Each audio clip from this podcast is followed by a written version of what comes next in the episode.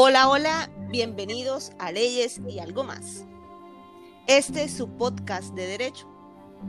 Hoy tenemos un tema que nos va a interesar a todos como estudiantes de esta hermosa carrera. Un tema que ha sido muy estudiado en las diferentes áreas del derecho. Así pues, iniciamos nuestro primer podcast del año con unas invitadas muy especiales. Antes de dar paso a todo lo que tiene que ver con el nacimiento del derecho, queremos conocerlas un poco, sus nombres completos y su semestre en curso. Buenas noches, mi nombre es María Angélica Fontalvo, estudiante de Derecho a tercer semestre de la Corporación Universitaria Rafael Núñez. Buenas, mi nombre es Brandon Muñoz, de tercer semestre de Derecho. Buenas noches, mi nombre es Nidis Torres y estoy en tercer semestre de Derecho. Y mi nombre es Dora Plata, tercer semestre de Derecho. Para empezar en con que vamos a tratar, debemos decir que cuando pensamos en derecho, inmediatamente lo relacionamos con leyes, que son las encargadas de regular la conducta del hombre. Pero para saber acerca de leyes, debemos estudiar primero a fondo la carrera de derecho, para no ser unos simples obreros recibiendo órdenes de un maestro. Y en este caso, los jueces están encargados de aplicar las leyes de manera general y a cualquier persona que así lo requiera. Por eso, es necesario que en las instituciones impartan valores formativos de excelente calidad para que los egresados cumplan con los valores éticos y morales necesarios para enfrentar esta carrera. Mari, háblanos un poco de tu conocimiento acerca del derecho. Bueno, Dora, mira, Normalmente cuando pensamos que el derecho y la economía son dos disciplinas que estudian diferentes situaciones de la vida con criterios y reglas distintas. Un claro ejemplo es cuando vamos a un centro comercial y no compramos, sino que robamos una botella. En el momento que estamos comprando o robando, estos actos se convierten en actos jurídicos y económicos. Jurídicos ya que al momento del robo nos trae consecuencias. Y económicos porque cuando estamos robando estamos afectando la economía del establecimiento. Es de ahí donde nacen los conflictos de las guerras civiles, que como bien sabemos a todos nos cuesta vivir en paz. Y sí, el secreto del derecho está en que los hombres no pueden vivir en el caos. El orden y la paz les es tan necesario como el aire que respiran. Para tener paz se debería tener un, un orden de manera general. Pero no, nos empeñamos cada día a vivir en el desorden y esto nos trae como consecuencia la guerra. Y a todas estas, señorita Dora, debemos tener en cuenta que la moral también tiene relación con el derecho, ya que cuando hablamos de moral, sabemos qué es la que nos orienta acerca de qué acciones son correctas y cuáles son incorrectas, es decir, cuáles son buenas y cuáles son malas. Es la que pone en el orden el caos económico y de ese modo que los hombres vivan en paz, es necesario sustituir el egoísmo por el altruismo, el yo por el tú. Si la economía es el reino del yo, el reinado del tú es la moral. Podemos citar a Kant cuando habla sobre el propósito del respeto, pero la fórmula cristiana incomparablemente es más clara y vigorosa. Propone que el amor al prójimo como solución del problema pero ¿en qué radica la relación que existe entre el derecho y la moral? Podría decirse que ambos buscan la paz y el bien común de nuestra sociedad y que ambas tratan de orientar o bien digamos, encaminar los actos humanos estableciendo orden y normatividad. Es todo lo dicho acerca del tema. Muy bien, muchas gracias Mari. Brandis, regálanos tu, concepto, tu opinión con respecto a todo Pues con respecto al delito, decíamos el otro día con los colegas y yo que para eliminar la guerra debíamos dominar el derecho. Esto a su vez desaparecería la guerra, pero en su lugar entraba el delito.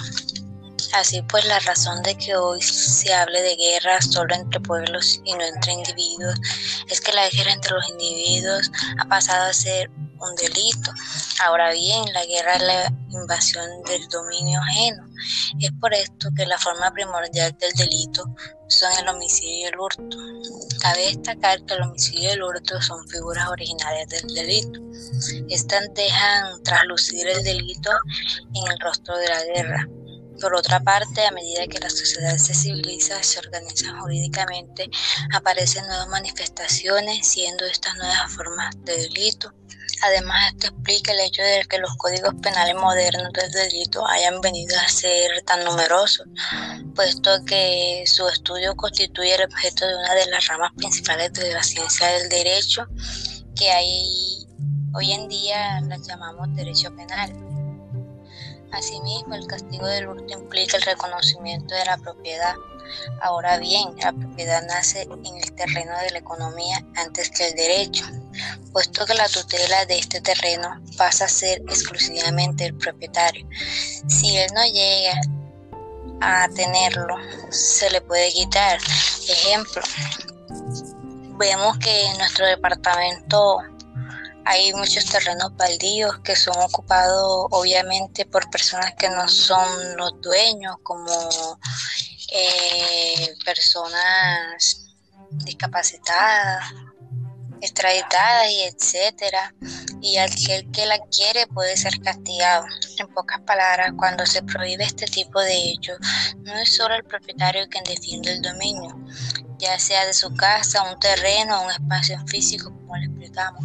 Entonces la propiedad pasaría a ser un instituto jurídico y así hasta que se convierte en un derecho. Por otra parte, el dominio que pasa a ser jurídico no puede prohibir el hurto. Claro está sin reconocer la propiedad. De lo único de lo anterior surge un derecho no ido sobre las cosas propias, sino también sobre las cosas ajenas. Gracias. Muchas gracias, eh, Brandy. Nidis, esperamos tu opinión. Bueno, Dora, yo sí quiero hablarte del contrato. Y es que el contrato es el tercer instituto que explica el nacimiento del derecho. Y se preguntarán cuáles fueron los otros dos. Pues ya los han mencionado mis compañeras, la guerra y la propiedad. Si vemos el contrato como un dominio, este está totalmente ligado a la guerra, porque podemos decir que el dominio la enciende y que, y que el contrato la extingue. Entonces el contrato implica una proyección hacia el futuro. Esto quiere decir que su finalidad es fijar lo que viene con respecto a las posiciones actuales. Y podemos decir que el contrato no funciona como un instrumento de paz, pero por el contrario, el derecho sí. entonces el contrato viene siendo como un instrumento jurídico y el cual no actuaría sin el intercambio y la asociación. El contrato es la forma primigenia de lo que alguna vez llamamos negocio jurídico.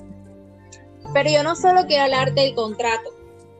Ya hemos visto que, este, que la, la transformación de la guerra en delito, como habló mi colega Brandis, y la conversión de la propiedad y el contrato en institutos de derecho dependen de un mandato, y este mandato de un jefe que la propicie.